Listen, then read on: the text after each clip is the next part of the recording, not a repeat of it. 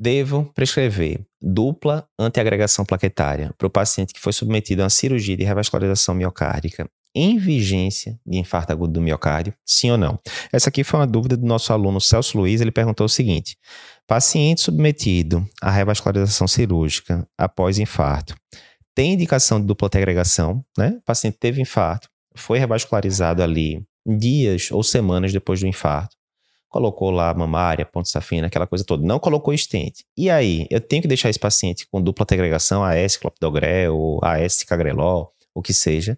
E a resposta é sim. Isso tem muito claro né, nas diretrizes todas ali de síndrome coronariana aguda. E na nossa diretriz, essa parte especificamente, eu, é, eu sou um dos autores, né, que é a parte ali de cuidados pós-alta do paciente. A gente deixou muito claro, via de regra, né, via de regra, vou dizer exceções daqui a pouco, o paciente pós-síndrome coronariana aguda, ele deve usar dupla antiagregação durante 12 meses, independentemente, independentemente dele ter é, sido submetido a angioplastia, cirurgia ou ter sido mantido em tratamento clínico.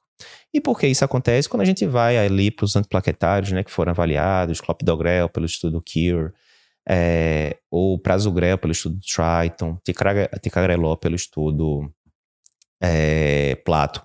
Em todas as situações, esses pacientes se beneficiaram, sim, do, da dupla agregação por 12 meses, inclusive os subgrupos, que não eram muitos pacientes, mas nesses três estudos, a gente tem, no caso do, do prasugrel, né, foi uma análise ali dos, dos pacientes iniciais, porque todos os pacientes, a princípio, eram submetidos à angioplastia, mas tem o, o banco de dados lá, e aí tinha paciente que ia para cirurgia também, poucas centenas. Então, em todos os cenários, houve benefício da dupla agregação, mesmo nos pacientes que iam para a cirurgia, certo?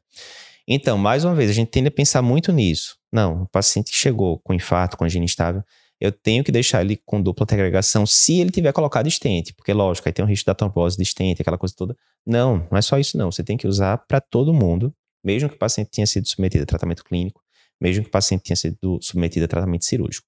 Aí, como é que é o meio de campo? O paciente chegou para mim na sala de emergência. Digamos que fosse uma síndrome coronariana aguda sem supra de alto risco né? Você decidiu que vai mandar esse paciente para CAT precoce ali nas primeiras 24 horas.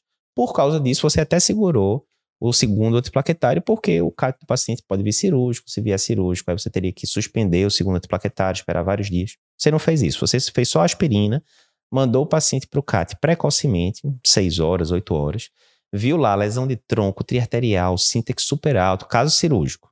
Não, beleza, não vou fazer o segundo plaquetário, deixo o paciente com a S dele, operou esse paciente depois de um, dois, três dias, o que seja. Ok. Ele evoluiu bem no pós-operatório, não sangrou, tirou dreno, aquela coisa toda. Agora é a hora sim de você começar o segundo antiplaquetário.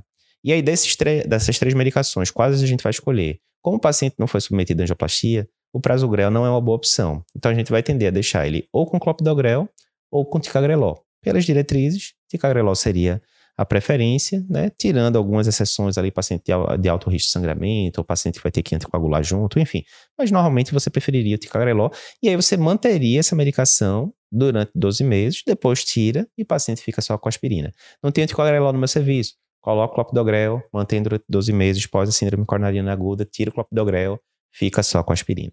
Eu sempre tenho que fazer isso, Eduardo. Aí a própria diretriz diz, óbvio, se for um paciente com alto risco, altíssimo risco de sangramento, você pode considerar fazer um período mais curto, por exemplo, seis meses, né? Mas tirando essas exceções de pacientes com muito alto risco de sangramento ou pacientes que estão anticoagulados, enfim, a tendência sim é você usar um ano de dupla agregação após síndrome coronariana aguda, mais uma vez, independentemente do tratamento. Quer o paciente tenha sido submetido a tratamento clínico, ou seja, não fez intervenção, quer ele tenha sido submetido a angioplastia, com instinto farmacológico ou não farmacológico, um ano de dupla uh, antiagregação, quer ele tenha sido, é, sido submetido a tratamento cirúrgico.